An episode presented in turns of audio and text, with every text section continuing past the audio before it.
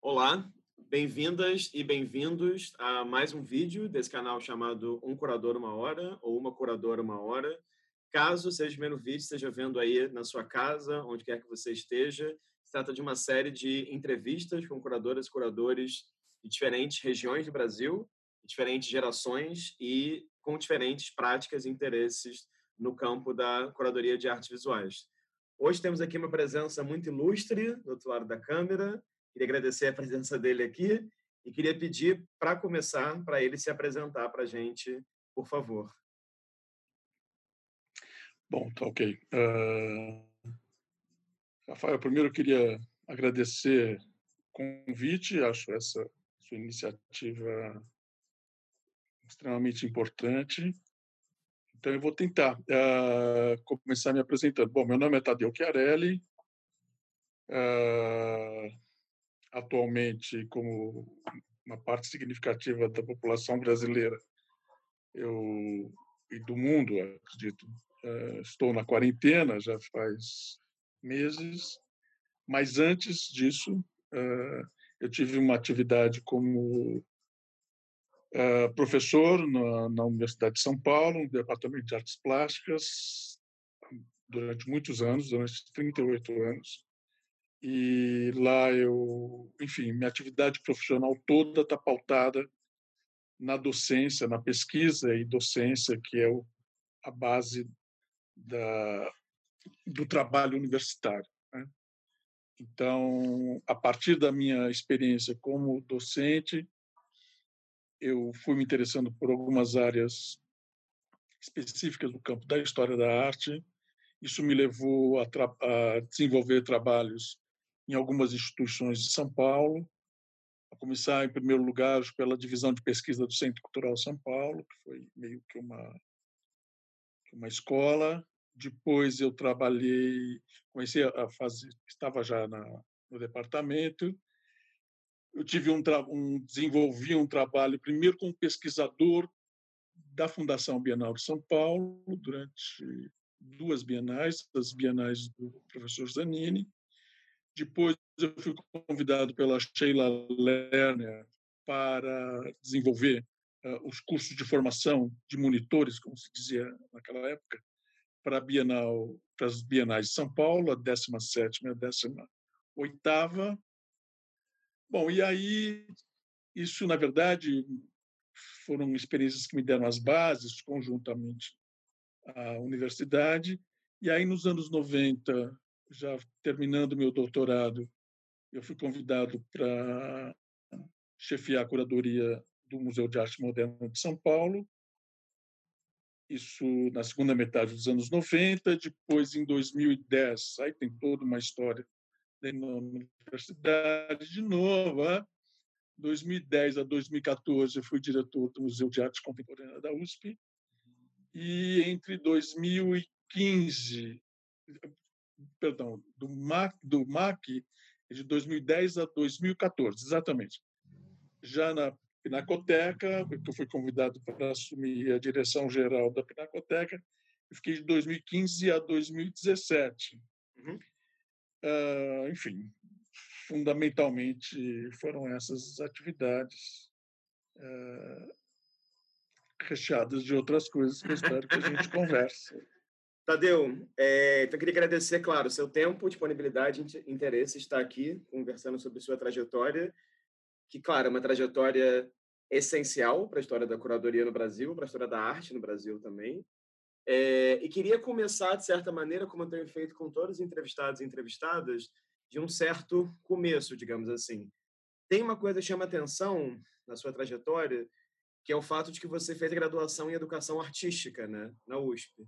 Eu queria que você falasse assim, que ao desejo de estudar é, artes visuais, se você já tinha alguma prática antes da universidade, enfim, o que, que te levou a essa opção na USP?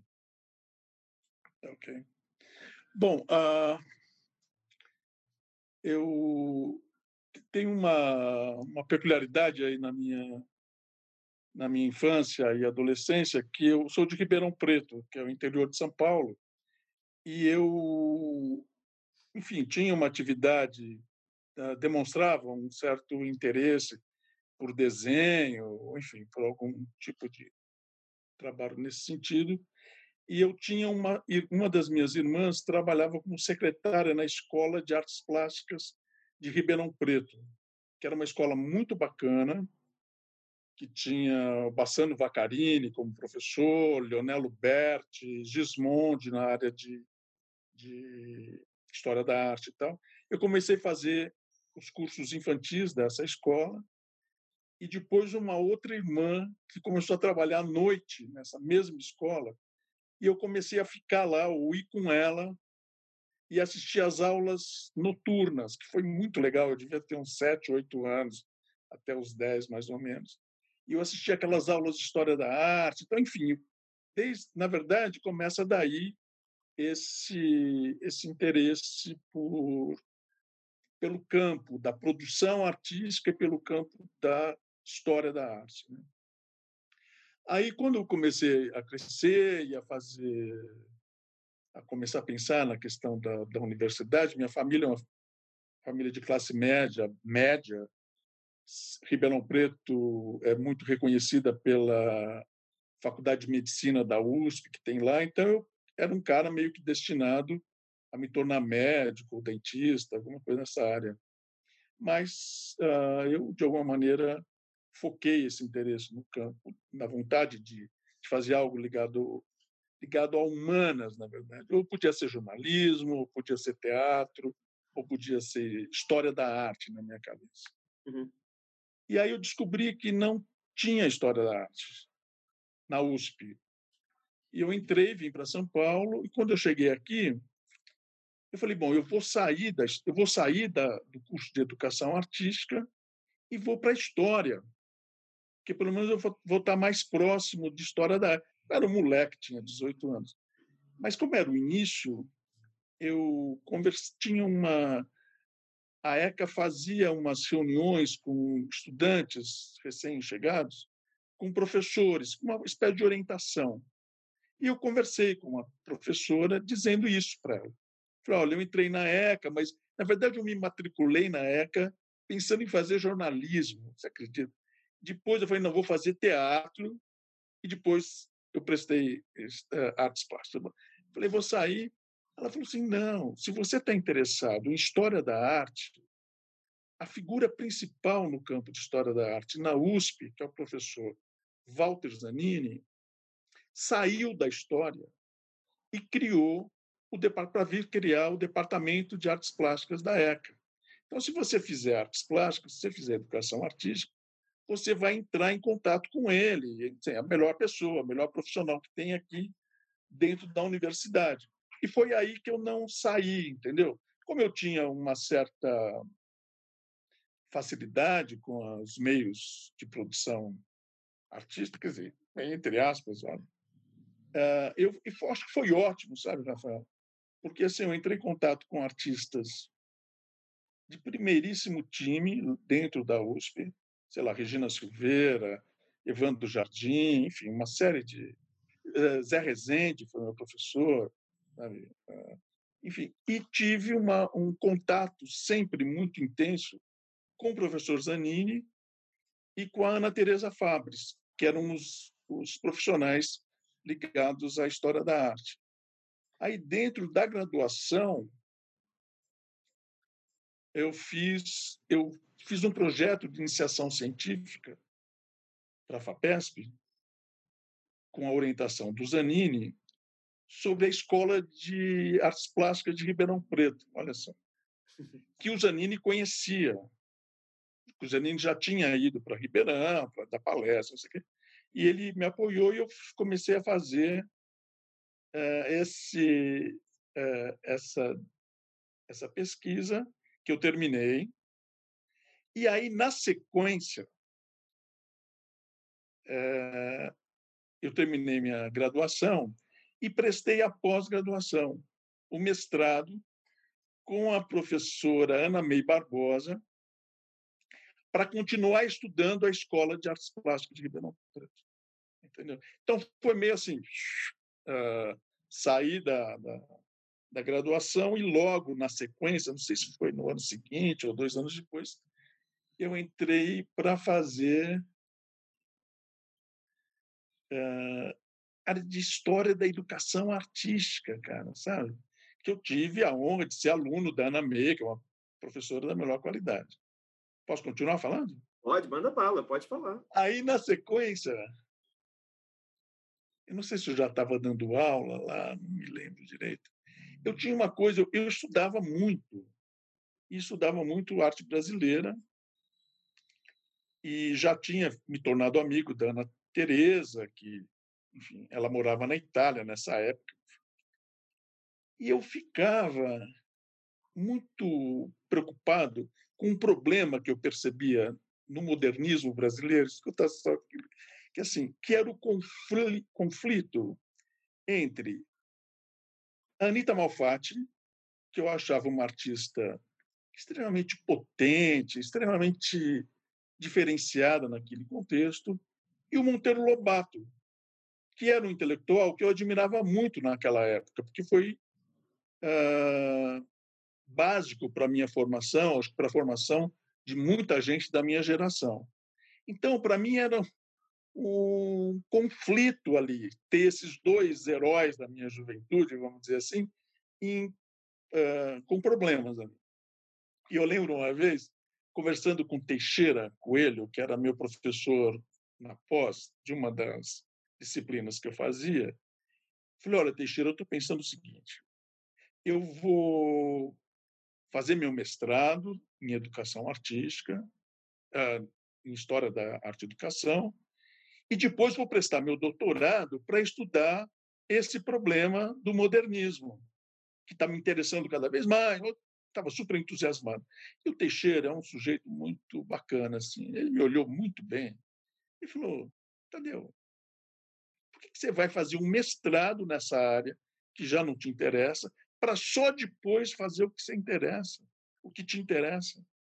Você não. Por que você não faz o teu mestrado sobre essa questão, Anitta e, e, e, Lobato. Mas eu tinha um compromisso com a Ana May, sabe? Para mim, é, isso era sagrado. Aí eu fui conversar com a Ana May. Falei, Ana, está acontecendo isso, assim, assim, assim, assim. Ela virou para mim, ela foi importantíssima, essa professora. Ela virou para mim e falou assim: Tadeu, é o seguinte, você está fazendo isso, você está querendo mudar, porque você está interessado na questão da crítica de arte, ou você está querendo deixar de lado uma área que está sendo constituída no Brasil, que não tem ainda uma densidade, você quer cair fora. Eu falei, não, imagina, se eu quisesse, sabe, para ter mais prestígio, era isso que ela estava querendo dizer. Uhum. Falei, não, se eu quisesse prestígio, eu ficaria numa área que está começando, porque aí eu iria junto com essa, com essa área. Mas, enfim, falei isso para ela. Aí ela foi excepcional. Ela falou assim: olha, respeito, acho que se você mudou de ideia, tudo bem. Agora, eu só oriento na área de arte e educação. Então, eu gostaria que você procurasse um colega para continuar seus estudos. Foi aí que, então, fui falar com Teixeira. E aí que eu mudei o meu, o meu assunto, meu tema, para o âmbito da história da crítica de arte. Aí foi foi estudar o Monteiro Lobato como crítico de arte, entendeu? Uhum, uhum. Meio já isso, início dos anos 80, meio tudo, tudo misturado. O que foi dando uma, uma um direcionamento na minha atividade, sabe? Uhum, uhum, no uhum. campo acadêmico, vamos dizer assim. Agora, uma questão, Tadeu, porque assim, claro, a sua trajetória tem muitos detalhes, então eu vou pensar claro, algumas questões claro. aqui. Mas uma questão que já tem a ver aí com o seu mestrado sobre Monteiro Lobato, né, um Jeca nos Vernissages, que me chama a uhum. atenção, porque eu li o livro e, enfim, já usei num artigo até o livro, acho que até te mandei um tempo atrás, é, uhum. é seu interesse justamente na crítica, né, porque está tanto nesse no seu mestrado quanto no doutorado sobre Almeida Júnior e Mário de Andrade. E eu acho Sim. que, claro, cada pessoa tem uma trajetória mas eu adoraria que você falasse mais, assim, como é que foi dedicar essas pesquisas de fôlego nesse momento que o mestrado não era em dois anos, né, em doutorado não era em quatro também, sobre crítica e, de certa maneira, também sobre uma relação que é essa relação imagem e texto, né? Que está, de certa maneira, nas suas duas pesquisas aí de, de pós-graduação. Tá. Uh, quando eu ainda estava na graduação, terminando a graduação, a Ana Teresa, que tinha sido minha professora, se eu bem me lembro, ela estava terminando os créditos para o doutorado. Entendeu? Tinha uma, obviamente, uma diferença. E eu, eu comecei a frequentar algumas disciplinas na pós-graduação como aluno ouvinte, sabe? E uma das disciplinas era ministrada pelo professor Pfeiffer, que era sobre história da crítica de arte. E aí, junto com a Ana Teresa, aí como colega da Ana Teresa, imagina, né? E aí foi muito bacana porque ela percebia meu mais velha, né? Não tão mais velha, mas mais velha, ela percebia meu interesse, né? eu tinha sido aluno dela também, e ela foi insuflando esse interesse, me indicando livros sobre história da crítica de arte, sobretudo europeia, notadamente italiana, dizer, essa presença aí é muito significativa também. E eu fui, como é que se diz, me aprofundando e vendo o grande interesse que eu tinha, lendo Leonelo Venturi, lendo Argan, lendo essa turma toda. Aí, uma, aí já como aluno da pós, olha só como são as coisas. Eu fiz uma disciplina da Ana Teresa que ela já tinha voltado da Itália, não sei o quê, e uma disciplina com a. Meu Deus, com a especialista em Anitta Malfatti, uma querida. A Marta? A Marta Rossetti. Marta Rossetti, isso. Fantástica. E fiz um, uma disciplina na pós-graduação sobre o modernismo.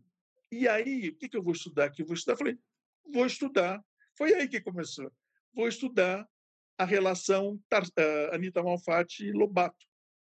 Entendeu? Aí eu fiz um primeiro levantamento da pesquisa, para essa pesquisa, uh, na Revista do Brasil. E foi aí que eu fiquei interessado, conversei com Teixeira, aquela história toda que eu te contei antes. Uh, tem também um dado muito significativo nesse momento, que foi em 82, teve uma vaga no Departamento de Artes Plásticas e teve um concurso interno lá. E eu, eu prestei esse concurso e entrei como, como professor. E eu tinha sido aluno do departamento. E uma das broncas que eu tive, que eu tinha, era que história da arte no Brasil, século XX, século XIX e XX, era um semestre e as primeiras duas aulas eram dedicadas ao século XIX e o resto ao modernismo de 22, porque não chegava. Quando chegava na Bienal, tudo certo. E isso era uma cobrança que eu fazia enquanto aluno, enquanto estudante, e que eu acabei levando quando eu ingressei é, na, como, como professor. E eu lembro que a Ana Teresa e um outro professor, o João, chegaram para mim e falaram assim: olha, já que você reivindica tanto um semestre só do século XIX, tudo bem, a gente vai fazer. Fica um semestre século XIX e um semestre século XX. Só que quem vai ministrar o século XIX vai ser você, porque você que tem interesse no século XIX, você vai estudar. Bom, me jogaram uma bomba na minha mão, porque vai dar uma pesquisada nos anos 80, você conta nos dedos alguma, algum item bibliográfico de qualidade para o campo da história da arte no Brasil no século XIX. Então, eu comecei a estudar pra caramba, cara. Mas muito, muito, muito. Textos escritos na década de 30, década de 40, depois fui para textos do século XIX para configurar uma estrutura de um curso de graduação que eu lia, estudava e dava aula no dia seguinte, entendeu? Daí, eu acho que ajuda, talvez ajude a, a você entender. Eu estava estudando Monteiro Lobato, que não era propriamente um crítico modernista, mas que dialogava com o modernismo. Agora, ele dialogava com o século XIX. E eu dava aula sobre o século XIX. Então, eu fui também aprofundando as minhas os meus estudos sobre a crítica de arte no Brasil no século XIX. Gonzaga Duque, uhum. Félix Ferreira, que eu levantava para ver essa linhagem da qual pertencia o Monteiro Lobato, entendeu? Ah, então, eu acho que esse interesse sobre século XIX, que é um dado muito, muito interessante também, que tanto a Ana Teresa quanto o Zanini me falavam. Falavam assim, eu sou um crítico de arte, porque eu sou um historiador da arte, e eu sou um historiador da arte porque eu sou um crítico de arte. Ou seja, uma área influenciando a outra. Então, para mim, esse trânsito também sempre foi exercitado, não só sobre o século XIX, XX, século XX, mas também final do século XX, que é onde eu estava enquanto crítico, entendeu? Uhum. Então, essa. Quer dizer, eu sempre tentei também respeitar, justamente por essa formação com os artistas e tal, respeitar aquilo que o texto sobre arte podia me trazer e aquilo que a obra de arte poderia me trazer. Uhum. Uhum. Isso eu tem, sempre tentei tomar cuidado seguindo as lições aí desses meus professores, entende? Uhum, Mas uhum. foi meio. Porque logo depois eu assumi o século XIX, século XX também, na graduação. Então eu dava aula dos dois séculos. Assim, era uma coisa é, incrível, porque acho que para os alunos deve ser interessante. Porque, em primeiro lugar, é o seguinte: para mim era muito interessante, entendeu?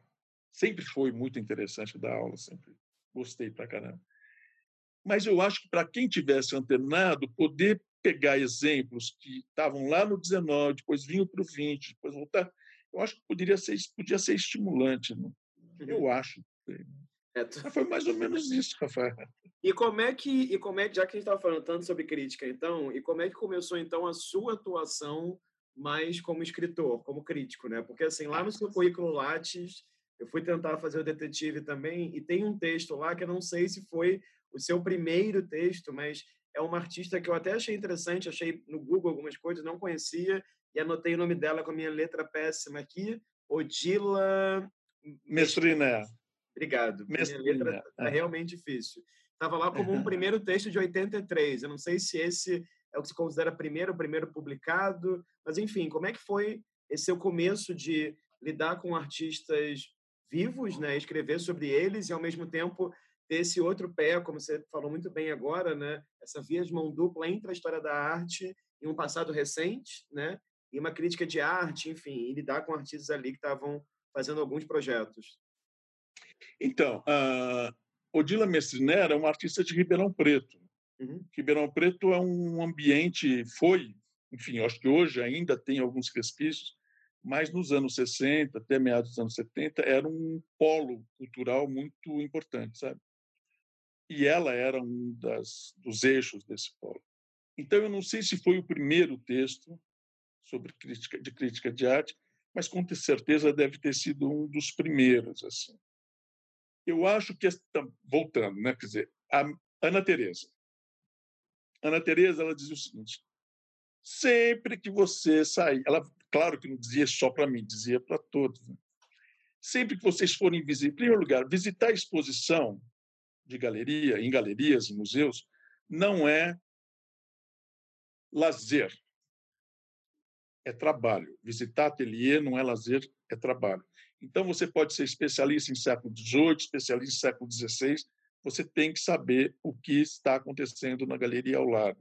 E sempre que você for numa galeria, essa era a dica, você sempre vai com um caderno e você escreva o que você percebeu na exposição. Faça disso uma prática cotidiana.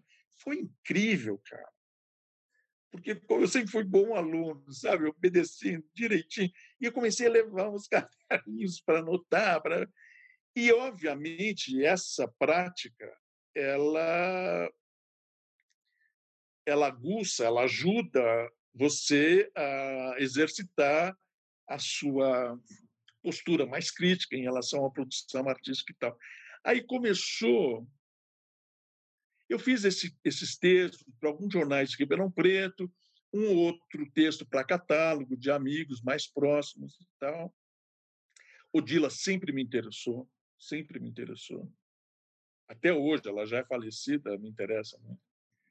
Uh, eu fui trabalhar final dos anos não, final dos anos não, meados dos anos 80, eu tinha três ídolos da minha geração, sabe? Três artistas que me ensinaram pra caramba, não não que tenham me dado aula, mas as produções me imobilizavam muito. Uma era a Ana Tavares, Ana Maria Tavares, escultora, trabalhando com objetos, não sei o quê. Outro era o Paulo Pasta. Paulo Pasta foi meu colega de classe. Eu era mais, eu estava mais na frente dele, sabe? Eu devia estar no terceiro ano, ele estava no primeiro. Mas desde que a gente se conheceu, a gente virou muito amigos, somos amigos até hoje. E ele me ensinou muito pintura, não só por meio da obra, da produção dele, mas também me ensinou a ver, sabe? Isso é muito legal. E, um, e uma terceira artista, um terceiro, uma terceira artista foi a, a Rosângela Renault, que foi o que me levou para a fotografia, na verdade. Entendeu? Então, sei lá, a Ana me leva leva meu interesse para a questão do objeto da instalação, o Paulinho para a questão da pintura e a Rosângela para a problemática da escultura, da instalação fotográfica, seja o que for. Então, eles sempre foram pessoas do meu convívio e, da minha, e do meu interesse.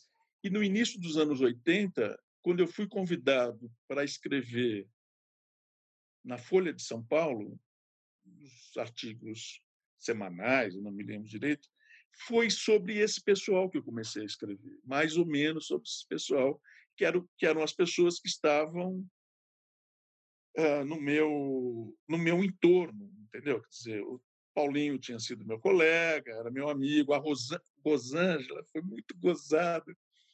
Eu lembro que uma vez encontrei com a Ana Tereza, eu falei, Ana, eu vi o trabalho de uma artista inacreditável.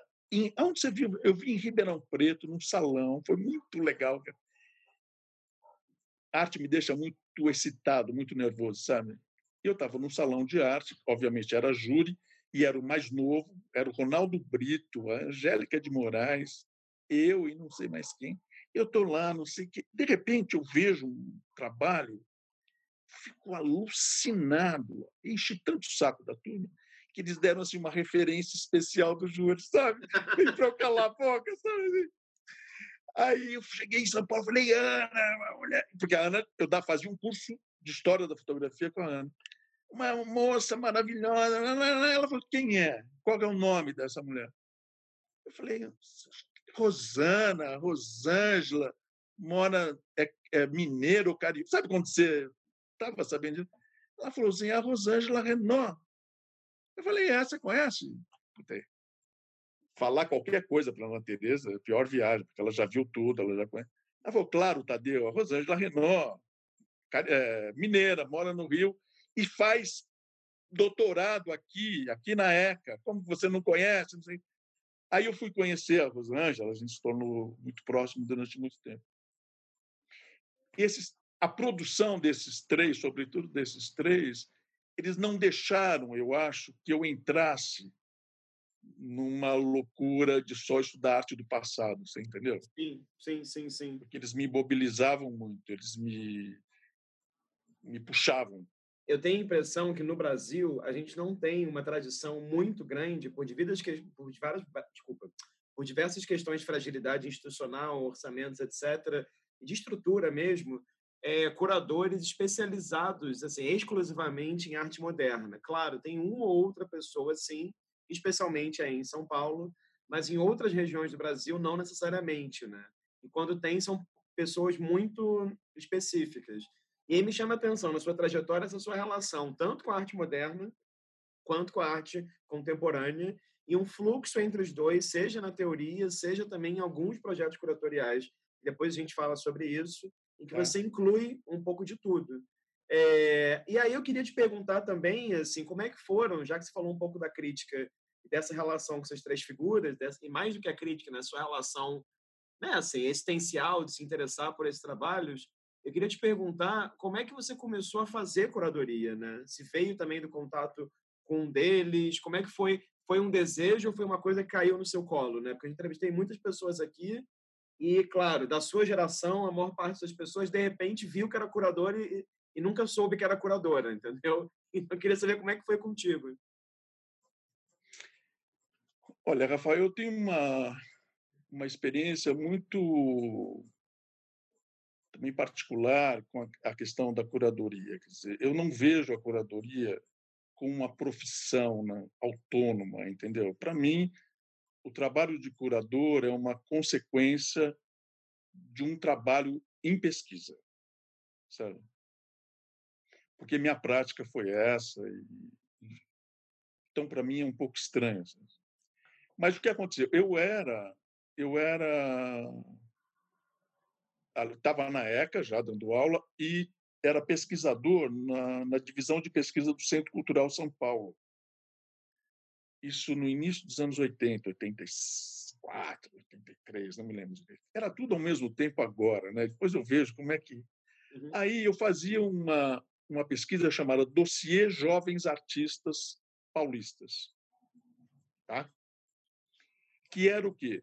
peguei um grande número de, de jovens artistas, fui selecionando, eu e, obviamente, minha, minha chefe, não sei o quê, dando algumas coordenadas, e fui fazer entrevistas com quatro, perdão, com 30 artistas, 28 artistas, que lidavam, que tinham como característica a pintura ou a escultura ou a pichação, tá? meio que mapear a situação em São Paulo. Enfim, foi muito interessante, entrevistei muita gente legal, eu conheci muita gente aí, né, justamente fazendo essas entrevistas e tal. E comecei a ficar alucinado, cara, com a, um tipo de produção que era desenvolvida em São Paulo, claro que não só em São Paulo, mas eu estava em São Paulo, em relação à questão da citação, da transvanguarda, do uso de imagens prontas, né? porque eu também era amigo do, do Paulinho, que também lidava com isso. Enfim, tem toda uma. Quando a Ana Teresa percebeu meu interesse, ela começou a me jogar textos italianos que desenvolviam muito, não ficava só no Aquile Bonito Oliva, mas tinha muitos teóricos, historiadores italianos pensando isso, artistas italianos produzindo isso. E eu fui fazendo esse, esse dossiê Jovens Artistas, que pegavam várias modalidades, mas tinha um núcleo dentro desse que me interessava bastante. Bom, aí, isso foi em 80, puta, 85, sei lá. Eu me inscrevi para fazer uma comunicação no Comitê Brasileiro de História da Arte, sabe? Uhum, uhum. Que foi em Mariana. Eu nunca tinha ido para Mariana. E aí eu não podia fazer uma comunicação com os 30 artistas. Eu tinha que dar uma, uma fechada na história. E aí eu selecionei alguns artistas desse, dessa grande desse grande levantamento que lidavam com imagens prontas. Certo? Irã do Espírito Santo, Paulo Pasta, Leda Catunda, Sérgio Romagnolo, enfim, uma turminha. Caetano de Almeida. Blá. E aí, imagina, eu era um, obviamente, sempre fui, agora mudou. Eu era sempre o mais novo da turma, sabe? Tinha, só tinha fera ali, sabe? Tinha Mário Barata, Walter Zanini, uma turma de primeira, assim. E aí eu fui falando, imagina, no Comitê Brasileiro de História da Arte, em Mariana, um moleque falando de pintura contemporânea dos anos 80. E na plateia, olha só, estava a Ana May Barbosa, que tinha sido minha primeira orientadora, que eu tinha mudado, não sei o quê. E ela era diretora do MAC naquela época. E ela assistiu à minha comunicação. Quando eu saí da sala, ela me chamou e falou: Tadeu, você não quer fazer uma exposição desses artistas? no MAC, foi daí, cara. Então, foi a partir do convite dela sobre a minha pesquisa que surgiu o interesse do museu de que eu fizesse uma exposição ali. E nesse trabalho para formulação do projeto e tal, eu pude contar com uma figura excepcional que trabalhava na máquina naquela época, que era a Rejane Cintrão, que era uma uma profissional com uma prática de expografia muito grande, com um entendimento muito sofisticado e abrangente ao mesmo tempo do fenômeno da exposição de museu e tal. E eu entrei com ela e ela me ajudou, ela foi me, me, me ensinando, me é, dando dicas para esse processo de tradução né, da pesquisa para a realidade da exposição. Foi uma bela experiência. E aí, aquela exposição meio. Ela tinha um dado importante, eu acho, porque ela mostrava um fenômeno que estava acontecendo. Dizer, talvez em São Paulo, número significativo de pessoas não se davam, não se davam conta do que era aquilo. E a mostra serviu para falar: ó, oh, tem isso aqui que eu acho que é uma coisa legal da curadoria, que eu vejo assim, a curadoria ela é uma atividade que vem da crítica, vem da pesquisa, que ela serve para chamar atenção para o fenômeno, né? Ela, ela vem então, ela é um primeiro, é, ela é o primeiro resultado de um processo de pesquisa. Na medida em que ela acontece, ela traz novos dados para que a pesquisa continue. Essa pesquisa pode desviar, mas ela faz parte dessa. Eu não vejo muito a, a curadoria como um fim em si mesmo, sabe? Eu acho que por uma questão de, enfim, uma questão de, de experiência profissional, de formação e tal. Mas essa foi a primeira exposição e foi muito gozado que foi no MAC, né? Foi no MAC onde eu, eu estudava com o Zanini, eu tinha aula com a Regina Silveira no uhum. MAC, ela levava a gente para ter aula no MAC, ela pegava assim um art ela pegava Paul Clay, um outro artista, e dava aula. Uhum. Sabe? Isso é inesquecível, né? Uhum. Uhum. E aí foi legal que a primeira primeira exposição em curadoria, curadoria minha foi lá. Achei é bacana porque é, é algo que é, é, exatamente igual, enfim, entre aspas, do caso do Fernando Coqueralha aqui no Rio. Eu entrevistei ele essa semana que o ele foi aluno da Anabela no MAN Fez a é. primeira, é. ganhou o primeiro prêmio dele como artista no MAN, fez área experimental no MAN, é, fez a primeira curadoria dele no MAN e dirigiu o MAN. Então era essa coisa assim, meio assim, sabe? Tipo, é, enfim, de, ter, de estar em todas as posições. Agora, e a figura é uma das figuras mais incríveis, né? Eu gosto demais do Fernando. Vocês são muito amigos, né? Alguém me falou que vocês têm até um, um apelido. É, a dupla caipira, Chiarelli e e Cocchiarale. Até pouco tempo atrás eu recebia correspondência Tadeu Cocchiarale. Ah, é? É. é. Eu queria que você contasse, eu sei que, enfim, a gente poderia falar três horas sobre isso, mas queria que você falasse sobre essa sua relação com a docência, né? E a sua relação com a USP também. São quase quatro décadas, né, na USP. Então, assim, eu nem sei nem por onde começar, mas queria que você falasse um pouco e talvez um pouco sobre o que, você sente que mudou nos alunos, né? Porque você conseguiu, enfim, você deu aula para várias gerações, tanto na graduação, você orientou pessoas que foram para um caminho da história da arte, da curadoria também. Você orientou pessoas, deve, enfim, não sei se você orientou, mas deve ter estado em banca também de artistas, imagino. Então, como é que, enfim, né? Como é que você faz um, um balanço breve dessa sua experiência é, uspiana, né? É, enfim, eu acho difícil. Aliás, é algo que eu tenho um pouco evitado essa, esse balanço, porque para mim foi muito difícil. Embora eu tenha chegado à conclusão de que tinha chegado a hora de, de me aposentar, porque, enfim, acho que chega a hora, né, para todo mundo. Para mim era muito difícil sair da USP de uma maneira mais radical, porque eu estou na USP desde os meus 18 anos, como estudante. Enfim. Então, eu mantive duas coisas. Continuo na pós-graduação, e continuo com o meu grupo de estudos em arte e fotografia. E para não, não, não cortar de uma maneira muito abrupta essa experiência que, para mim, rapaz, é visceral.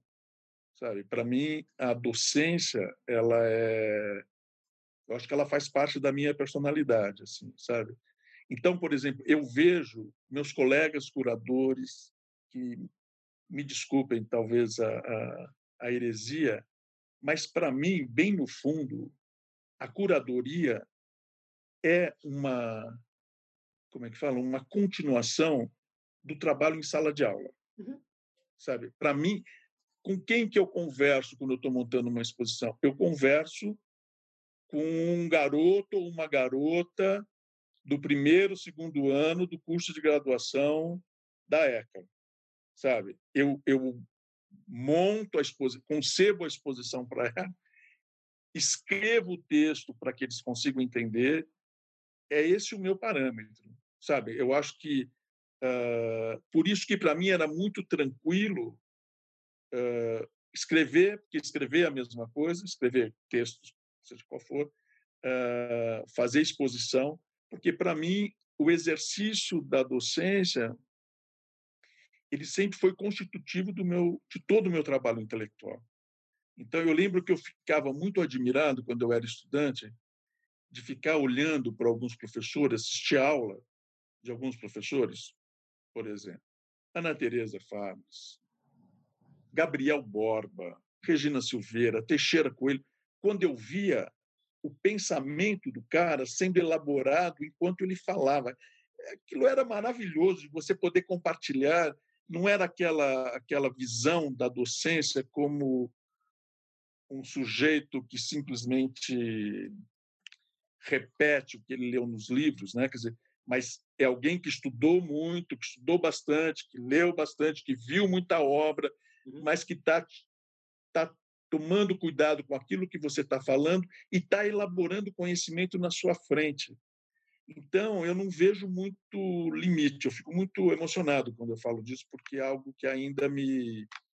Eh, eu lembro da minha mulher rir de mim uma vez, assim, era um domingo, eu falei, tava, tinha, sei lá, o que tinha acontecido no país, tava, falei, olha, graças a Deus que amanhã eu vou dar aula. Aí ela caiu na risada, falou assim, você é a única pessoa que eu conheço que dá graças a Deus que vai trabalhar na segunda-feira de manhã. Mas não é porque eu ia trabalhar, porque eu ia dar aula, porque me faz, me faz muito bem. Nunca deixei de dar aula, mesmo dirigindo os museus e tal.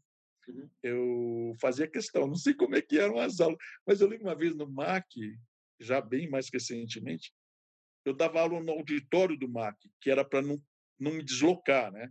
e nunca achei um abuso com os estudantes, porque o MAC sempre tinha exposição, era um espaço ali, né? E aí um dia fui dar aula à tarde, estava dando aula à tarde, já era assim 10 para 6. Eu virei para eles e falei assim: "Vocês estão gostando da aula?" Eu acho que eles estavam completamente fora. Eles não, não entenderam a pergunta, assim, sabe? Eu falei, eu estou adorando. E continuei dando 20 minutos já.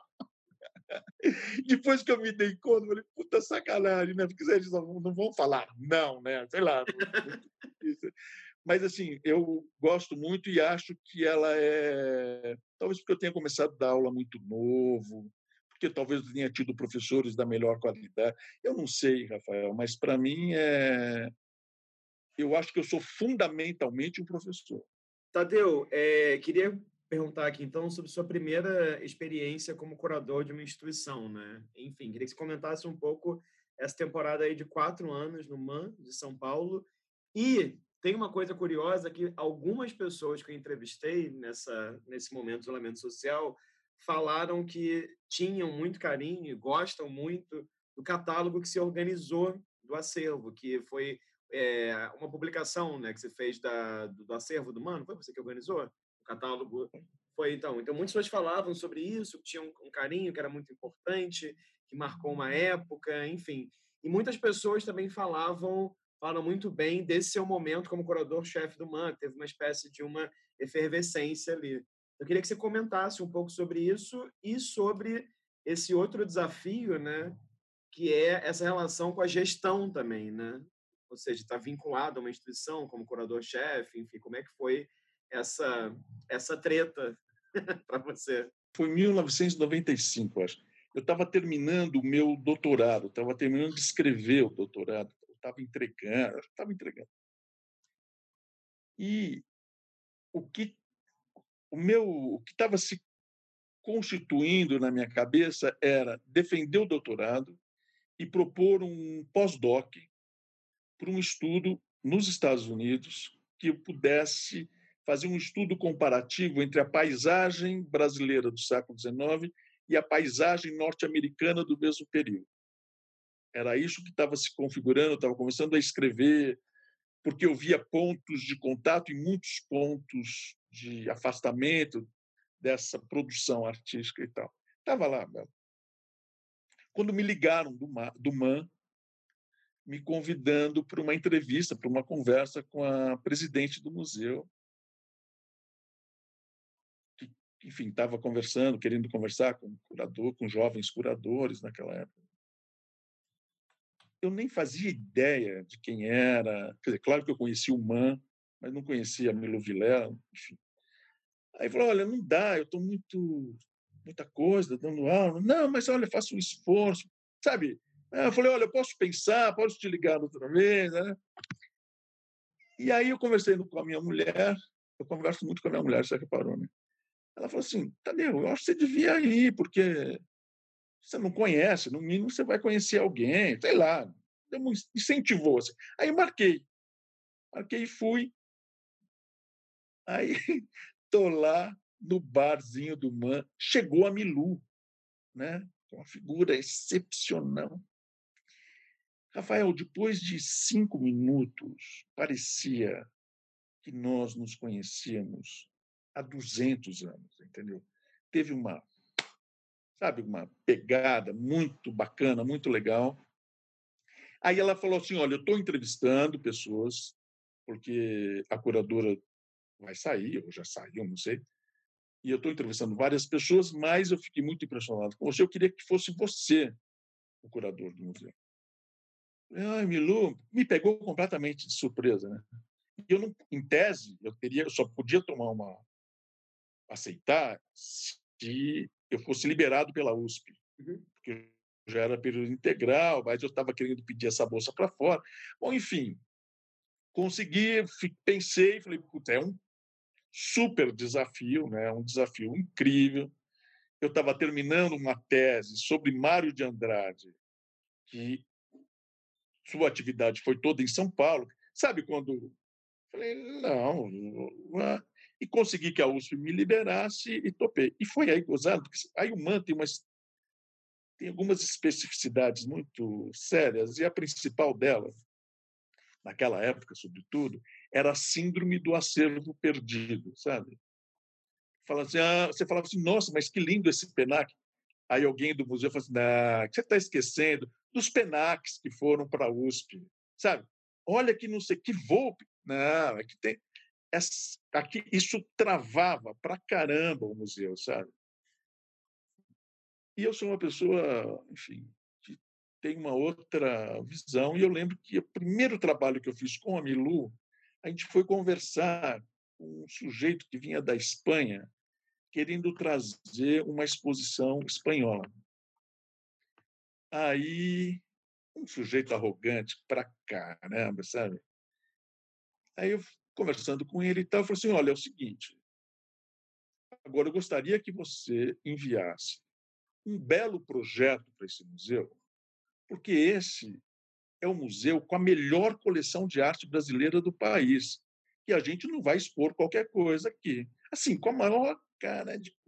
Eu lembro que a Milu me olhou, sabe? Mas quando esse cara foi embora, a Milu, que não tinha muito trato comigo, porque não, né? Ela falou assim, Tadeu, você não acha que você exagerou um pouco, né? Não é para Eu falei assim, Milu, se o humano não é o melhor nós vamos trabalhar para que ele se torne o melhor museu de arte brasileira do país. É esse o nosso foco. Então, a gente tem que começar a falar que ele é melhor. E aí, cara, foi uma pauleira para colocar. O MAN era sempre mal visto, como aquele museu da elite paulista que não deu certo, como, enfim, era o priminho pobre agora, sabe? Ou era o primo rico que ficou pobre, aquela história toda.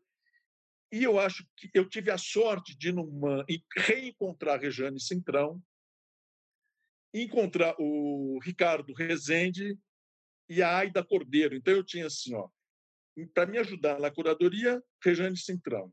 Quem cuidava do acervo era a Aida Cordeiro. E quem cuidava do educativo e da expografia era o Ricardo Rezende.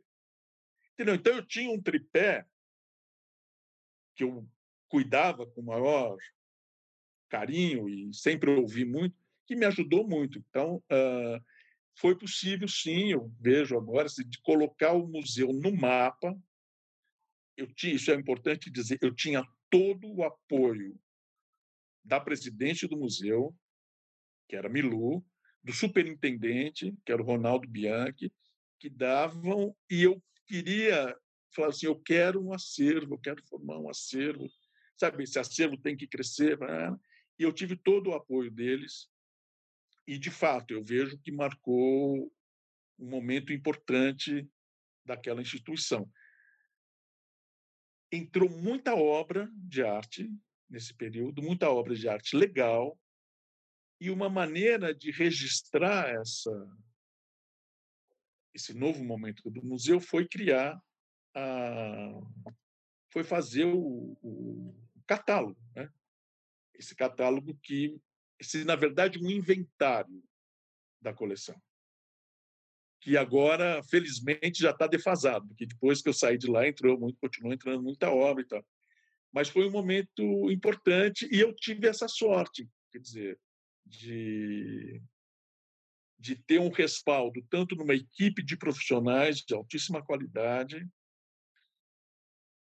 Eu acho que o, um dos talentos do gerenciamento é você saber delegar, por mais difícil que seja, sabe? Mas eu acho que se você tem uma equipe bacana, eu acho que é possível fazer, eu acho que numa era isso, e tinha o respaldo das duas instâncias superiores, né? Que a Milu falava assim: eu eu abro, as, eu abro a porta, vocês entram.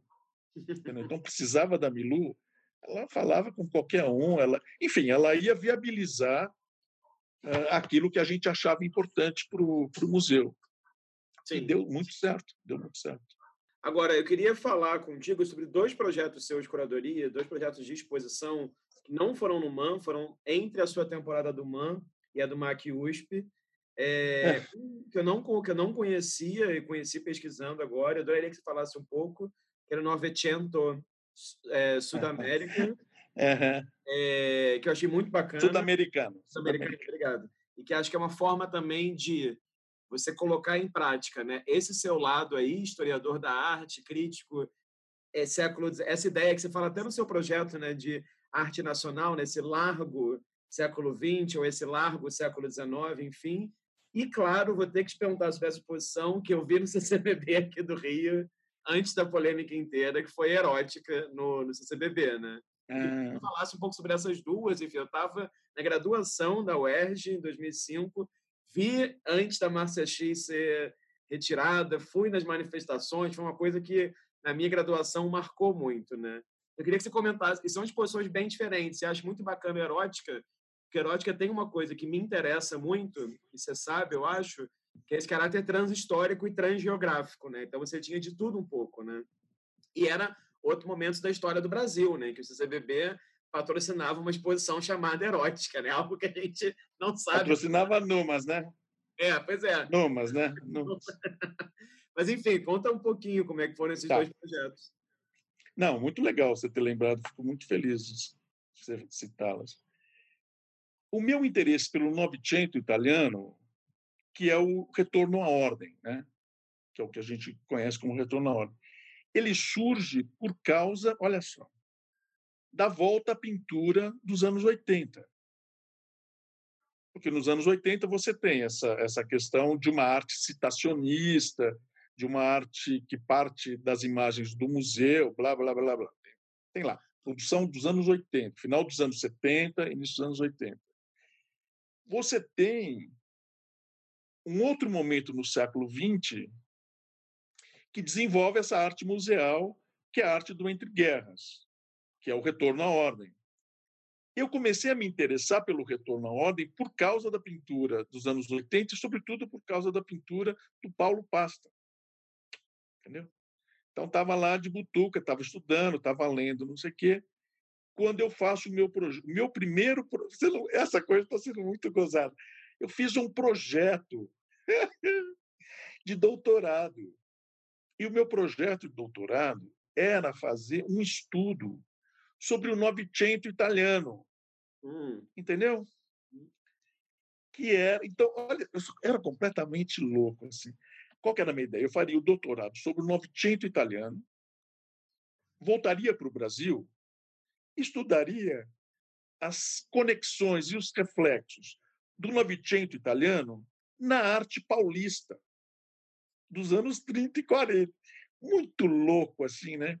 E não me lembro agora, mas eu fui convidado por uma. Enfim, era um senhor, não sei se ele é, eu sou péssimo para isso, não sei se ele era cônsul, não sei, enfim. Pra, isso ainda estava no MAN? Uhum. para eu fazer uma exposição sobre a influência da arte italiana na arte brasileira. Foi começou por aí. Aí eu fiz a proposta de não fazer essa coisa tão ampla, mas centrar na problemática do Novecento italiano no Brasil e na América Latina. Ele topou. Eu tinha uma amiga, tenho uma amiga argentina, que é a Diana Vespler. Ela topou fazer comigo e a gente fez o Novecento sul-americano, então. Que foi aí, para mim, foi um fechamento, você entendeu, Rafael? porque de, de conseguir rever o Novecento de um ponto de vista não local, não de São Paulo apenas, mas uma coisa mais ampla, e que pegava a América Latina, quer dizer, dava uma outra dimensão. E a gente mostrou esse, essa exposição em Milão, no ano que se comemorava 80 anos ou 60, sei lá quantos anos da primeira exposição do Novecento italiano. Entendeu? Então, a exposição sul-americana ela foi como um contraponto, vamos dizer, uhum. às comemorações, às exposições do Novecento italiano em Milão naquele ano, acho que foi 2003, se eu não me engano. É, italiano é de uma maneira geral é uma pessoa muito sobretudo os profissionais da área de história da arte, só conseguem ver arte italiana, sabe? Sim. Mas foi legal, ela foi muito vista, ela foi muito bem recebida, me parece. Depois ela veio para São Paulo, na Pinacoteca, e depois ela foi para Curitiba também. Em relação à erótica, me convidaram a Maria Inês Mantovani, que é a diretora da Espomos, ela tinha visto uma exposição chamada Erótica que eu havia feito no Museu de Arte Moderna de São Paulo com um acervo do MAN, sabe? Que era muito legal também. A gente fazia exposição no MAN, você não tem noção, cara. Porque essa vontade de mostrar o acervo, de chamar atenção para o acervo, de, de mostrar para a comunidade o quanto era importante aquela coleção. Então, fazia exposição de tudo e fizemos uma erótica, que ficou bacana. Tá? Aí ela resolveu, ela me convidou uh, para fazer, e a Marinesa é sempre um prazer assim trabalhar com ela, extremamente profissional. E eu falei, bom, Marinesa, o que eu posso Eu não vou fazer a mesma exposição que eu fiz no MAN, obviamente, né? Mas eu vou fazer a minha erótica, né? no sentido de escrever, de pensar uma exposição, fazer uma reflexão, escrever o catálogo, escolher as obras uh, com as, as, imagens que eu encarava, eu entendia como uh, capazes de insuflar o erotismo, em primeiro lugar, em mim, no primeiro momento. Depois eu comecei a ver que seria muito. Como é que fala? Seria uma, uma leitura muito individualizada ou individualista dessa questão. Então, na medida do possível, fui ampliando essas outras possibilidades. Quer dizer, você, não estou fazendo uma exposição para mim, estou fazendo uma exposição para o público. Né? Enfim, e fui fazendo lá, fui escolhendo. Quer dizer, era legal com a, com a Marinês, porque poderia escolher artistas brasileiros, artistas estrangeiros. Obviamente, algumas, algumas produções internacionais não saíam da. não puderam ser emprestadas, enfim, todas as vicissitudes que ocorrem numa exposição dessa. Mas saiu bonita a exposição, saiu gostosa a exposição. Contando com todo o apoio do Centro Cultural Banco do Brasil. Aqui em São Paulo, essa exposição ficou três meses. Super bem. Terminou, ela ia para o Rio, depois ela ia para Brasília. Você imagina se eu tinha alguma dúvida, algum receio, algum temor de que pudesse acontecer alguma coisa com essa exposição no Rio de Janeiro? Nunca. Né? E foi, a gente montou, e foi bem legal também, não sei o quê. Aí começaram aquelas, aquelas ações extremamente violentas, né? Porque, enfim, tem, muita história, cara. É, eles, em primeiro lugar, acho que antes, antes disso que eu vou contar, alguém deu uma declaração na, na, no, na internet já na época dizendo, falando da exposição, que era uma vergonha, né? e dando o meu telefone para que as pessoas ligassem para mim. Né? Pra... Por sorte, eu fiquei muito assustado, porque na época minhas filhas eram muito jovens, muito novas.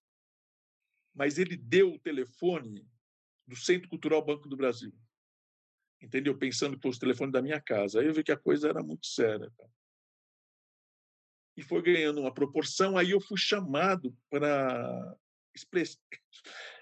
Eh, como é que fala? Expressar declarações? Como é? Não. Uh... Prestar declaração. Prestar esclarecimentos na delegacia do Rio de Janeiro, na primeira delegacia do Rio de Janeiro. Eu fui, eu encontrei o delegado, uma pessoa incrível, completamente constrangida com a situação. Eu lembro dele falar assim: oh, você pode imaginar, com tanto que eu tenho que fazer aqui, eu estou conversando com você sobre isso. E aí a gente conversou muito tempo. Eu acho que é uma maneira dele retribuir a, a, a minha atenção de ter ido lá. Imagina, claro que eu tinha que ir, né? Mas assim, foi um papo muito gostoso. Ele me mostrou o acervo que eles possuíam de objetos apreendidos de religião de matriz africana no início do século XX. Acho que foi achei tão bonito isso que ele quis retribuir, entendeu? Foi muito legal. Ele não tinha obrigação nenhuma de fazer isso, mas eu adorei essa. Foi incrível. Não sabia que eles tinham isso. Então. Isso foi num crescendo. Isso foi num crescendo e mostra, para mim, mostrou uma dimensão de um reacionarismo, né, uma dimensão tão retrógrada da sociedade brasileira e de como ela estava infiltrada em áreas do poder naquele momento, inclusive porque quem estava no poder era o PT ali, né? E toda a proibição da exposição tal foi a direção do Banco do Brasil que se opôs, inclusive se opôs ao ministro da Cultura, que era o Gil, que tinha se posicionado favorável à exposição. Inacreditável. Né, inacreditável. Aí eu fui processado. Eu fui processado. Eu lembro que era, sei lá, 23 de dezembro, 20, não, acho que era 22 ou 23 de dezembro, ou seja, na antivéspera do Natal, eu recebi um, te, um telegrama, um documento, não me lembro agora, me convocando para me apresentar em março ou em fevereiro, sei lá quando, do ano seguinte, para um juiz aí do Rio de Janeiro. Eu fiquei muito assustado, sabe? Falei, o que eu vou fazer no Rio de Janeiro, cara? Eu moro em São Paulo. tenho emprego em São Paulo, tenho casa em São Paulo, tal. Foi aí que nós entramos. Eu conversei com a com a Marinês, a Marinês foi excepcional. A gente constituiu uma uma equipe de advogados que conseguiu reverter o quadro, porque eles estavam querendo pegar pesado. Por quê? Porque diziam o seguinte: eles ficaram muito bravos com a obra da Márcia X. Aliás, só que a Márcia X havia falecido. Então alguém tinha que, que pagar por isso. Né? Então era o responsável pela exposição, que era o curador. E foi muito gozado que no dele, com, dele, com o delegado, o delegado citou o trabalho da Márcia X. E eu sou muito naif, assim, sabe? E eu falei assim, olha, é o seguinte, eu conheci o trabalho da Márcia X em exposições cariocas, em espaços públicos. Entendeu? Eu poderia ter conhecido no ateliê dela, poderia mas não, no caso específico dessa artista, eu conheci, acho que a primeira vez que eu vi o trabalho dela, não sei se foi no Paço Imperial ou em alguma outra instituição, e ela tinha falecido recentemente. Tinha uma produção extremamente contundente, que tinha a ver completamente com a exposição. Claro. E para mim, assim, era uma homenagem que eu fazia a ela, trazendo-a para o âmbito da exposição. Então, enfim, nem me e, mas eles estavam estavam de olho na Marcha X, estavam de olho na Marcha X. Foi um foi uma, foi uma decepção e foi um balde de água fria também, sabe? Para ver que não vivíamos num, num mar de rosas ali, que ali essa coisa que agora emergiu completamente, ela já estava ali ganhando forças para aparecer alguns anos depois. Essa é a impressão que eu tenho queria te perguntar, e queria te pedir para você contar um pouquinho do que aconteceu alguns anos depois, que foi sua experiência como diretor do MAC USP, né? Então, assim, como que você se sentia, assim como sua dupla sertaneja, o Coquerali, estando como diretor do lugar onde você estudou nos anos 70, né? O MAC, até a minha gestão, uh, tinha uma história tinha uma tradição que, que os diretores do MAC só podiam ser diretores, podiam ser da USP, e ainda lá, naquele momento, os docentes do MAC, as docentes não tinham a titulação necessária para assumir o museu, que era a titulação de professor titular. Enfim, eu estava fazendo a minha carreira lá na USP. Né? O professor titular é o último patamar da, da carreira universitária. E aí, quando surgiu a possibilidade desse convite, eu acho que não é uma questão de querer ou não, sabe?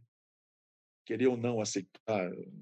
Eu acho, eu tenho toda a minha formação dentro da Universidade de São Paulo. Eu fiz graduação, eu fiz mestrado, eu fiz doutorado, fiz livre docência, fiz o exame para professor titular, dava aula já há muitos anos lá, quer dizer, eu não podia falar assim, ah, não, não é muita responsabilidade, não quero. Minha... Claro que não.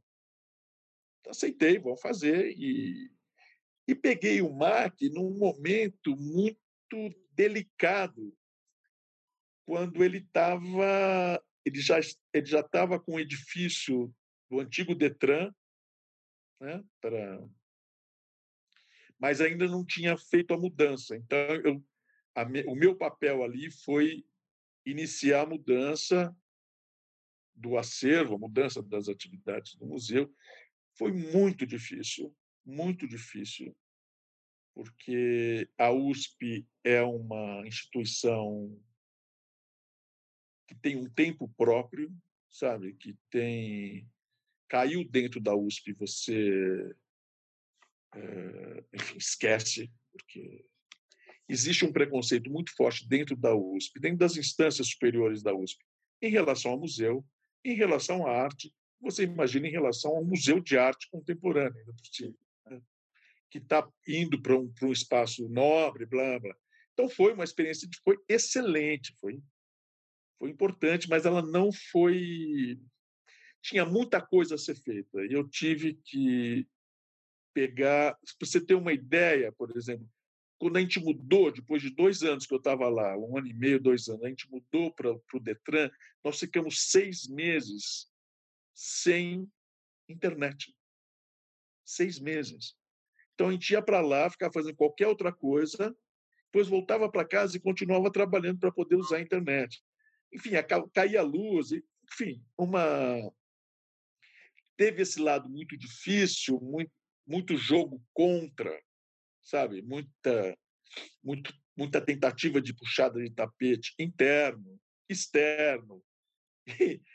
Mas mesmo assim, eu acho que eu consegui fazer e consegui fazer uma coisa, claro que contando com a equipe de curadoras, sei lá, Ana Magalhães, Luiz Costa, enfim, tem uma turma de primeira ali. Eu saí do museu deixando, se eu não me engano, o museu com 15 exposições, ou seja, do térreo até o último andar. Desses, dessas exposições, só duas não eram do acervo do MAN, do MAC, certo? Sendo que uma era aquela instalação do Henrique Oliveira, que era uma instalação maravilhosa, que também mostrava né, o, o foco do museu para o devir, e uma retrospectiva da Vânia Mignoni, que tinha duas obras que nós conseguimos, que a equipe conseguiu, para o museu, estavam na exposição, entendeu? E para mim sempre o acervo foi aquilo que a parte mais importante de qualquer atividade em instituições museais para mim. Sabe? Então, o trabalho do MAN foi muito focado na ampliação da coleção e o trabalho na, na no MAC foi de chamar atenção para a potência daquele acervo, que não está só configurado, não está só limitado às obras modernas que vieram do antigo MAN, mas você tem uma produção riquíssima de arte conceitual, está nos anos 70, tem uma produção importante, enfim, nos anos 80, produção de fotografia. E a gente conseguiu, durante a minha gestão, não saberia te dizer a quantidade, mas um, uma quantidade muito expressiva de arte contemporânea brasileira que entrou nesse, nesses quatro anos que eu fiquei lá.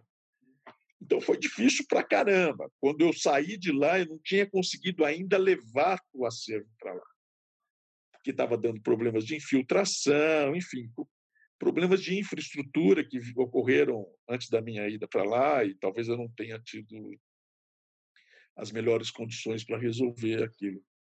Mas uh, foi uma experiência muito intensa, assim. E eu pude, eu tive lá além dessas, porque é o seguinte: para você ser diretor do museu, você tem que ser especialista na área, certo? Na área no caso de história da arte. Só que quando você vai se assume a direção de um museu dentro da USP, pelo menos, de uma instituição como a USP, a última coisa que você usa é a sua especialidade. Entende? Então você não tem uma você não tem a prática de gerenciamento que é necessário. Você pode ser um excelente historiador da arte, você pode ser um excelente médico, agora vai gerenciar o HC com a tua experiência de médicos apenas. Né? E eu tive a oportunidade de faz, falar isso numa reunião dentro da USP, porque eu tive a sorte e a honra de trabalhar com uma funcionária da USP, que é a Ana Farinha, que tem um conhecimento profundo dos mecanismos da USP, dos mecanismos do MAC, e tem mestrado e doutorado em História da Arte, entendeu? E é advogada. Então, perfeita, perfeito, perfeito.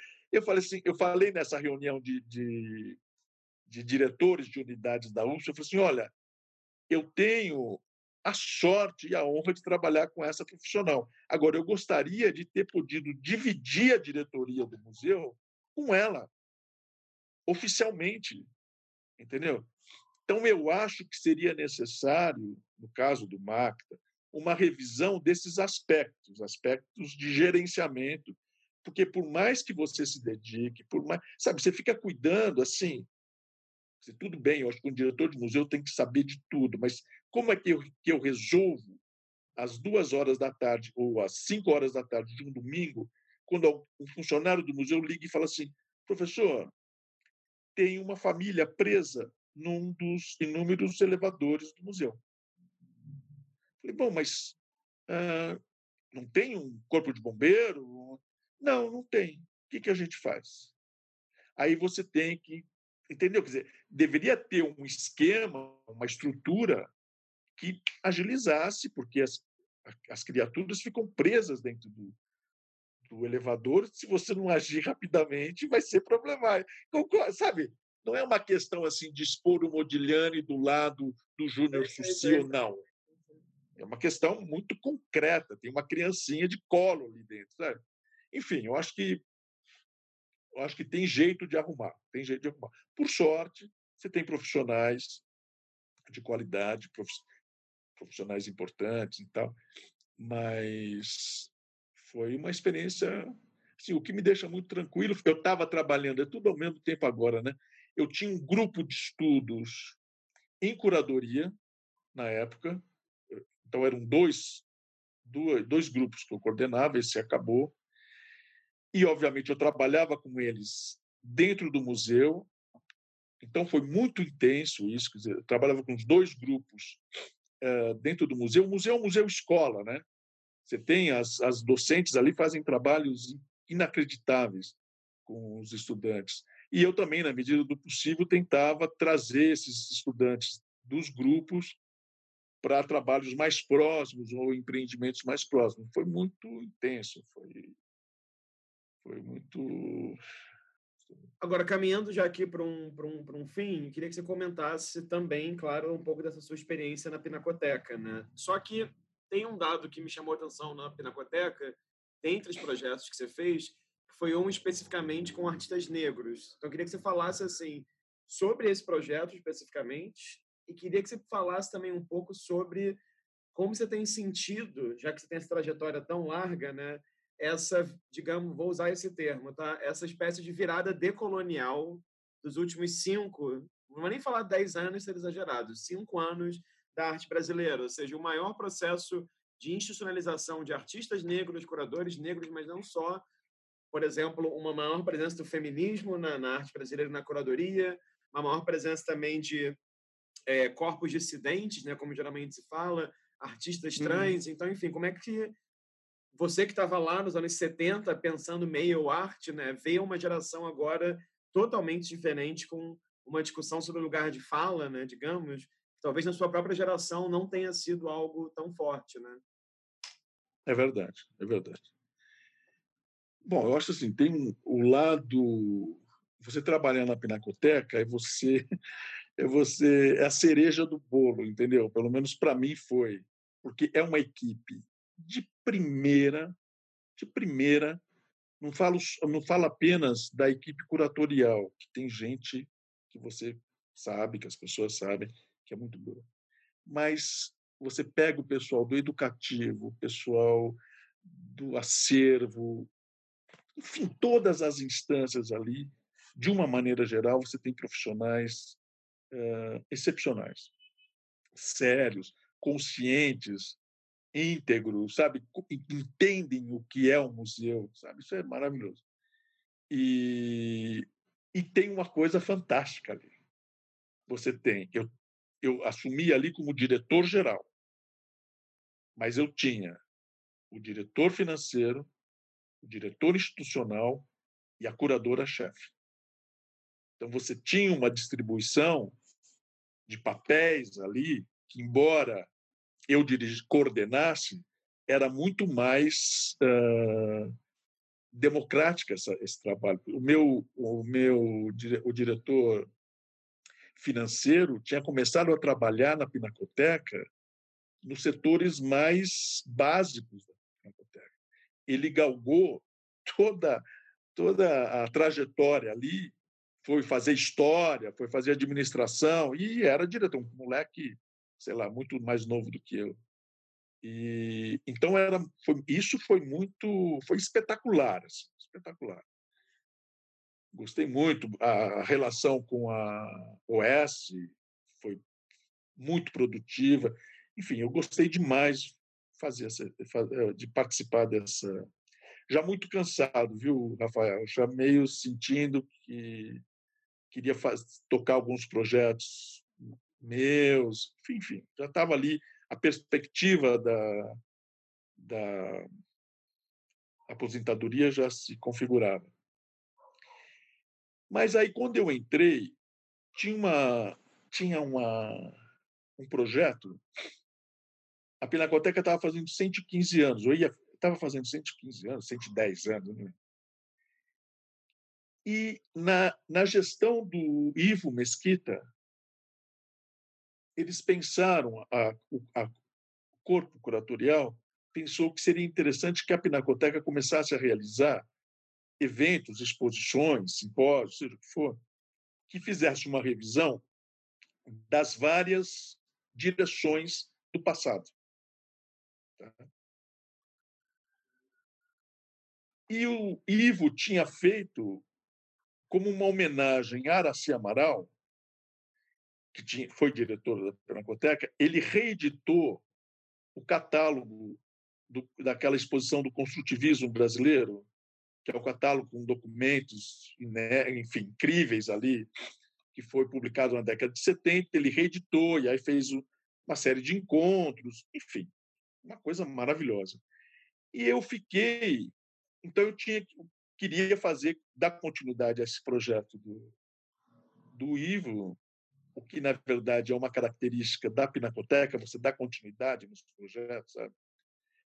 Eu falei, bom, quem que eu vou, quem que eu vou homenagear? Quem eu vou homenagear? Bom, vou homenagear o Emanuel Araújo, que tinha sido diretor do, da Pinacoteca. Na época do Emanuel, eu tinha um contato muito forte com o Emanuel, porque eu escrevia para a Folha, então eu ia, ou para o Estadão, não me lembro, eu ia muito lá, então sempre tive uma admiração muito grande uh, sobre o Emanuel não só como artista, mas também como gestor, achava muito bacana o trabalho dele. E falei, bom, vou fazer sobre Emanuel. Aí falei, bom, vou fazer o que sobre Emanuel? Né? Um cara que tem não sei quantos anos de carreira e tal. E aí me chamou a atenção, porque já me chamava há algum tempo, essa questão do artista negro como produtor, né? o artista como produtor. Que não me interessava ver a representação do negro. Uhum. Me representava ter um produtor negro. Eu comecei a ver isso porque tem uma. Enfim, eu acompanho uma artista há muitos anos, que foi minha aluna, que é a Rosana Paulino. E então tinha uma obra dela que eu apresentei numa exposição que eu fiz em 94, quando ela era estudante da ECA ainda, e para mim essa obra estava na Pinacoteca, porque eu achei, enfim, porque eu apresentei no Centro Cultural São Paulo. Depois de um tempo, o Emanuel a conheceu e levou essa obra para ser exibida na Pinacoteca. Na minha cabeça, essa obra já pertencia à Pinacoteca. Falei, ah, seria interessante ver uma exposição, fazer uma exposição que juntasse artistas negros do acervo com artistas negros entrando no acervo que era algo que eu queria fazer também. Entendeu?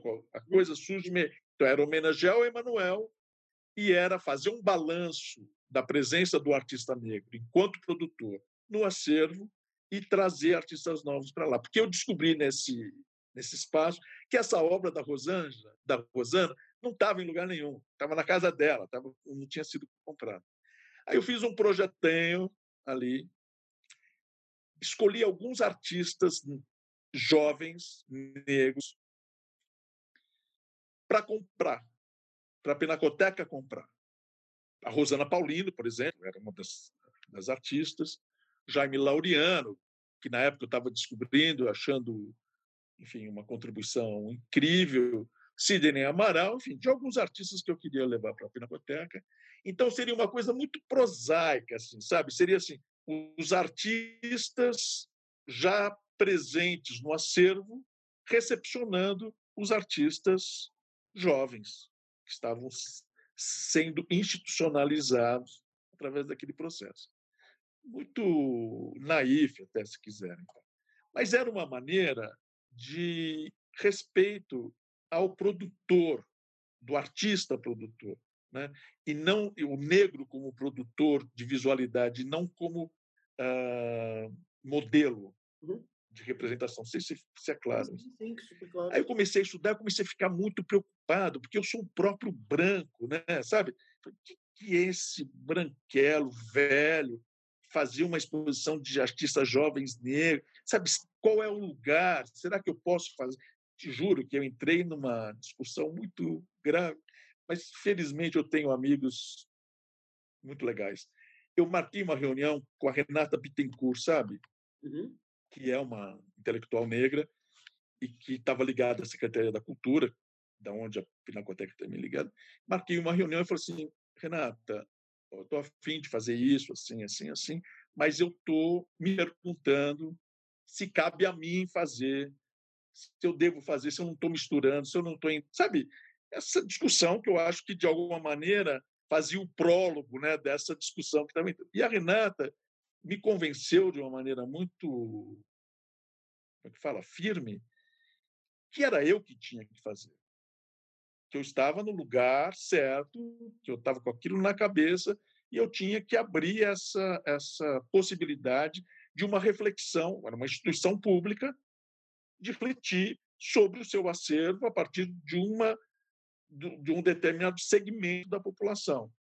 Aí eu entrei em contato com outros intelectuais negros mais jovens também, um garoto que tinha sido meu meu aluno, que é o Claudinei, não sei se você conhece, Claudinei, é, que é, enfim, nota mil, e é curador, escreve e tal.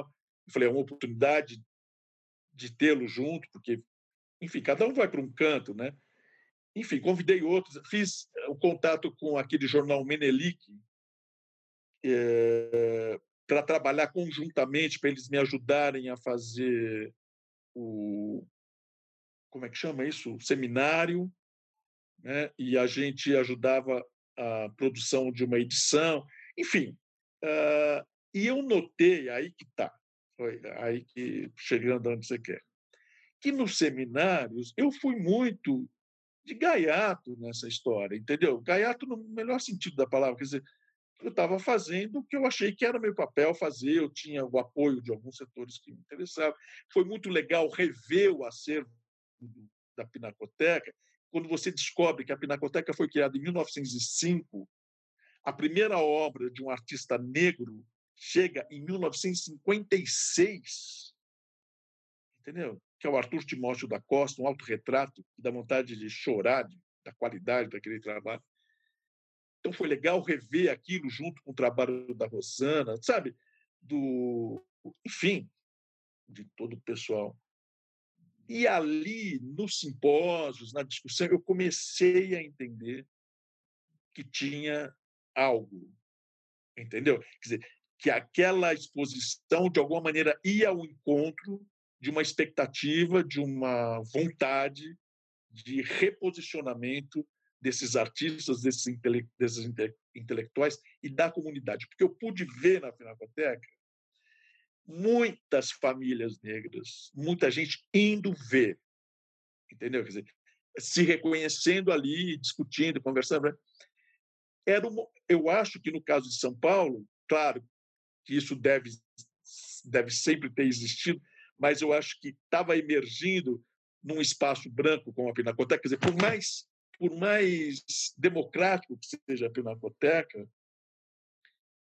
uh, é visível que é um espaço ainda de elite, enfim, mas uh, era notável nas discussões, nos debates, tinha coisas que eu não entendia direito, entendeu? Mas, enfim, que aí depois, com o passar do tempo, a partir do passar dos, dos meses e tal, eu fui entender que estava se configurando uma uma outra situação da arte brasileira. Né? Uhum. Eu estava muito envolvido nisso, porque eu lembro que na SP Arte eu comprei Jaime Laureano, A Rosana, a gente comprei também. Sidney Amaral, depois por uma situação, era alguém que eu estava interessado há muito tempo. Eu escrevia, foi um dos primeiros, se não o primeiro, a escrever sobre ele. Estava lá e fiz na sequência, eu fiz uma exposição chamada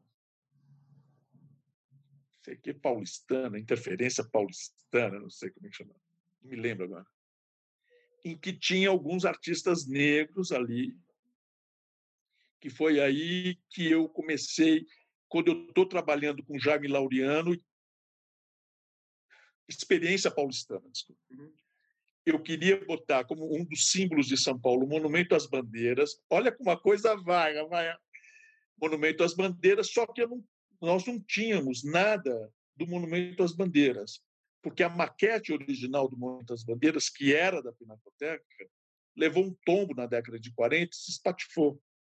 Então, o que nós tínhamos era um modelo, um outro projeto de um outro monumento, que, na verdade, era uma continuidade do pensamento plástico do Brecheret. Hum. E eu coloquei na olha só a questão da exposição, da curadoria. Tá?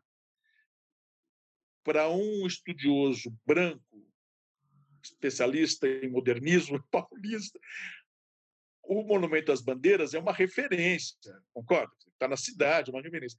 E aí tinha um, um trabalho do Jaime, era, não sei se você conhece, que era uma reprodução do Monumento às Bandeiras de, de metal uhum. em cima de um, de um tijolo uhum, uhum, que vira uma arma de ataque, né? eu coloquei um na frente do outro, assim, um, um numa sala e o outro no outro. Não, era óbvio, mas eles estavam olhando um para o outro. Aquilo, enquanto eu fazia, pensava a exposição, eu estava escrevendo o texto, aquela configuração começou. Você pode ver isso se você olha, se você for ler o texto, tem uma puta digressão no meio do texto, refletindo já sobre o monumento às bandeiras, em relação a, olha só, em relação à obra de um artista contemporâneo. Quer dizer, o Jaime me obriga, vamos dizer, a rever o Brecheret. Quando eu terminei essa exposição, exposição tinha outros artistas negros, Renata Felinto, tinha uma turma lá, Moisés Patrício, tá? o Sidney. Eu saí da Pinacoteca na sequência. E aí fiz um projeto. Fiz um projeto de pesquisa para rever o monumento às bandeiras a partir da produção artística do início do século XXI para trás entendeu? a começar pelo Jaime Laureano. Então, repare que você tem uma trajetória de pensando modernismo e arte contemporânea, que se junta com o interesse pelo artista negro, se junta com a questão da escultura, que ganha uma configuração nessa exposição, e, ao mesmo tempo que ela se, se configura, a exposição lança pressupostos para a continuidade de uma pesquisa, entendeu? Então, é muito orgânico tudo isso. Eu lembro que eu ligava, mandava mensagem para o Jaime, Jaime me dar depoimento para que eu entendesse o que ele estava pensando. Enfim, é uma delícia, né? Agora, eu estava completamente envolvido, mas e eu acho que esses artistas eles me entendem nesse lugar, sabe? Dizer, eu acho que eu não tenho muito o que dizer para eles. Uhum, uhum. É uma outra geração, é um outro momento do país, né? mas eles, de alguma maneira, eles sacam que eu os apoio, sabe? Que eu estou aqui. Então, eu vejo... Por que, que eu estou falando tudo isso, né? Aí, quando você vê a Rosana Paulino expondo na Pinacoteca, depois no Rio de Janeiro, uma exposição muito potente, né? muito contundente, Jaime também demonstrando os trabalhos, eu acho inacreditável. Eu acho inacreditável. É claro que eu vejo dentro de um determinado lugar. Né? E talvez esse lugar não seja mais o lugar, mas é, é, é da onde eu, eu, os, eu os vejo. E acho também que é, é o papel, o nosso papel, quer dizer, é abrir espaço para eles, né? para eles, assim, para os jovens de uma maneira geral e para essas uh, essa produção alternativa, né? essa produção que tenta trazer outras questões para serem discutidas. Foi. Conta aí para gente, Tadeu, por que essa imagem e por que ela está na sua cabeça agora? Então, você sabe, que, como eu comentei com você, da exposição Experiência Paulistana, surgiu aquele interesse de tentar perceber o trabalho do Brecheret a partir do olhar do Jaime Laureano, né? Vendo, eu estou partindo de que ideia ali? O monumento às bandeiras do Brecheret ele está lá desde 1953. Se você for lá no Ibirapuera, ele vai estar tá lá do jeito que ele está. O que muda são as várias leituras que são feitas sobre ele e vão sobrepondo. Né? Hoje eu não consigo mais ver o Brecheret, o Monumento às Bandeiras, sem levar em consideração Jaime Laureano. O Jaime Laureano ressignifica o. Ok? Então eu comecei a estudar isso e, num determinado momento desse estudo, né, que iria de 2006, 2016, 2017 até o monumento, eu comecei a estudar, comecei a rever a história da, da escultura e dos monumentos em São Paulo, para entender como ele se configura. E comecei a perceber, Rafael, não é o caso do Monumento às Bandeiras, mas você tem, antes do surgimento do monumento, você tem uma série de especulações sobre a construção de grandes monumentos escultóricos em São Paulo. Algumas projeções, algumas ideias que ficam a nível, um nível da escrita e alguns que ficam no nível do desenho, do projeto mesmo. Né? Que eu tendo a, eu estou no meio da, dessa, eu tendo a ver esses projetos desenhados ou descritos como sintomas, como sintomas de um conflito muito pesado da elite branca paulista no final do século XIX e início do século XX que é o quê? Se pensar ou pensar uma cidade que tenha como parâmetro a cidade europeia ou norte-americana, ou europeia e norte-americana, e a realidade concreta de um país com um grau de desenvolvimento que era o Brasil na passagem do século XIX e XX. Então, eu acho que são delírios né, eh, dessa alta burguesia que precisam de ser vistos com mais cuidado, porque me parece que algumas dessas obras foram produzidas. E aí, sei lá, o monumento à, à independência do Brasil, que em frente ao, ao, ao Museu Paulista, por exemplo, é uma das manifestações. No entanto, o, a, a, a, proposta do Brecheret já é um momento de diluição dessa desse período de absurda é, mistificação de São Paulo pelos, por essa própria elite paulista. Eu falei, Tadeu, por que você está estudando isso? Eu estou estudando isso porque alguém precisa estudar. Isso vai dar subsídio, eu acredito, para amparar uma reflexão sobre o trabalho do Brecheret e sobre o trabalho do Jaime Laureano. Entendeu? Quer dizer, é porque não, são, não é gratuito.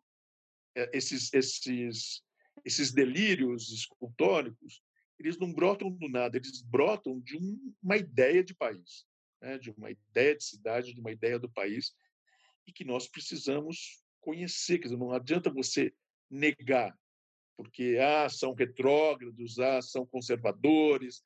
Não, mas é, é importante saber como é que eles se deram, como eles se configuraram, para poder se posicionar de maneira mais é, independente, entendeu? Aqui, não sei, não queria usar um exemplo, assim, mas, enfim, aqui eu não tenho o Rodin, entendeu? Eu tenho isso daqui. E é isso que eu, é isso que eu tenho que lidar, é com isso que eu, o Antônio Cândido dizia, né? No campo da literatura, nós não tivemos grandes, uma quantidade imensa de grandes escritores. Pelo contrário, era uma média muito simples, não é? obviamente não foi com essas palavras que disseram. Aí ele dizia o seguinte: mas é isso que temos. E é isso que nós precisamos conhecer, entendeu? Quer dizer, eh, é saber as contradições, é saber um pouco mais sobre os caminhos e descaminhos dessa visualidade. Né? Então, eu não consigo parar de pensar nesse projeto de Prestes Maia, que era um maluco.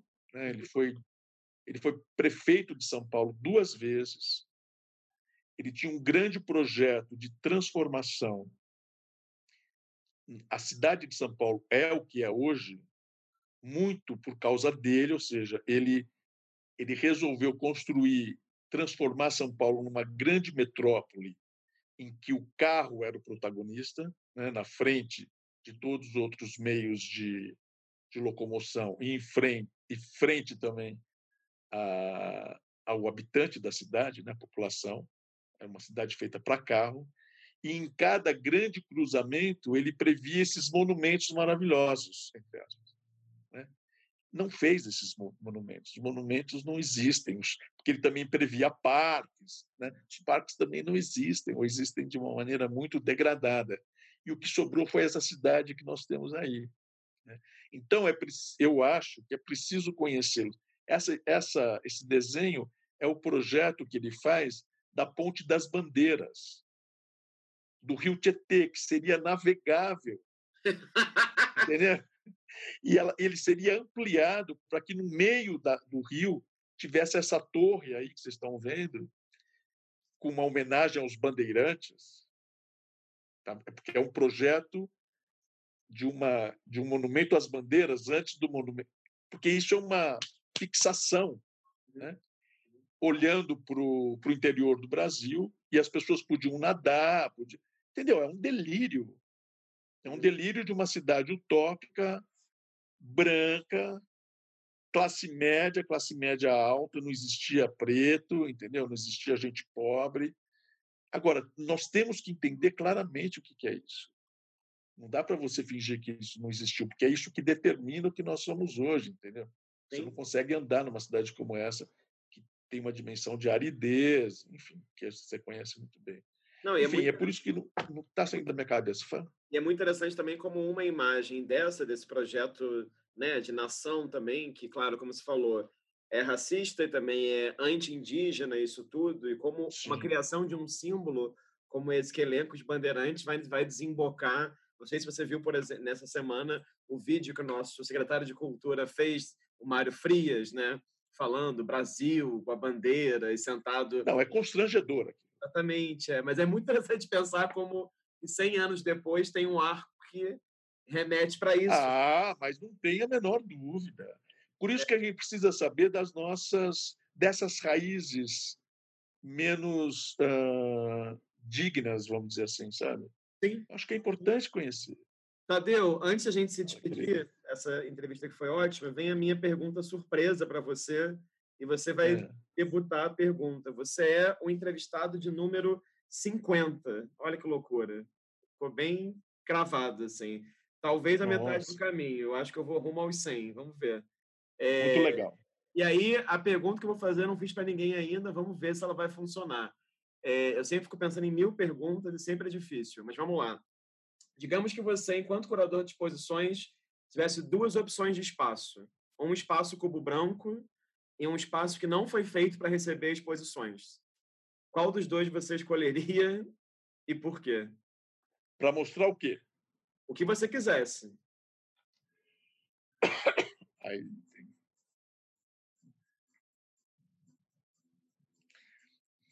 Acho que para mim seria indiferente, cara. Porque eu acho que tem uma. Quer dizer, indiferente na medida em que eu tenha condições de adaptar o espaço aquilo que eu vou mostrar. Só uma vez eu fiz o contrário. Uh, nesse, nessa exposição, se me permite depois se você quiser cortar, tudo bem. Fala. Mas só para. Quando a gente foi fazer experiência paulistana, pô, você a experiência de São Paulo, são várias, né? Uma das experiências também são as ocupações. Né? Então, o espaço onde a gente ia fazer a exposição tinha tinha sido local de exibição durante muito tempo, durante muitos meses, de uma exposição da coleção Nemirovsky. Aí, como, quando a gente começou a discutir, fazer, de transformar o espaço, eu falei, não, a gente não vai transformar o espaço. A gente vai ocupar esse espaço do jeitinho que ele está, porque seria uma maneira da experiência da curadoria lidar com a experiência da ocupação, quando você adapta a toda a realidade conceitual e, e concreta da exposição a uma realidade dada, que é o que os nossos habitantes da cidade, os nossos irmãos aqui estão sofrendo em várias regiões.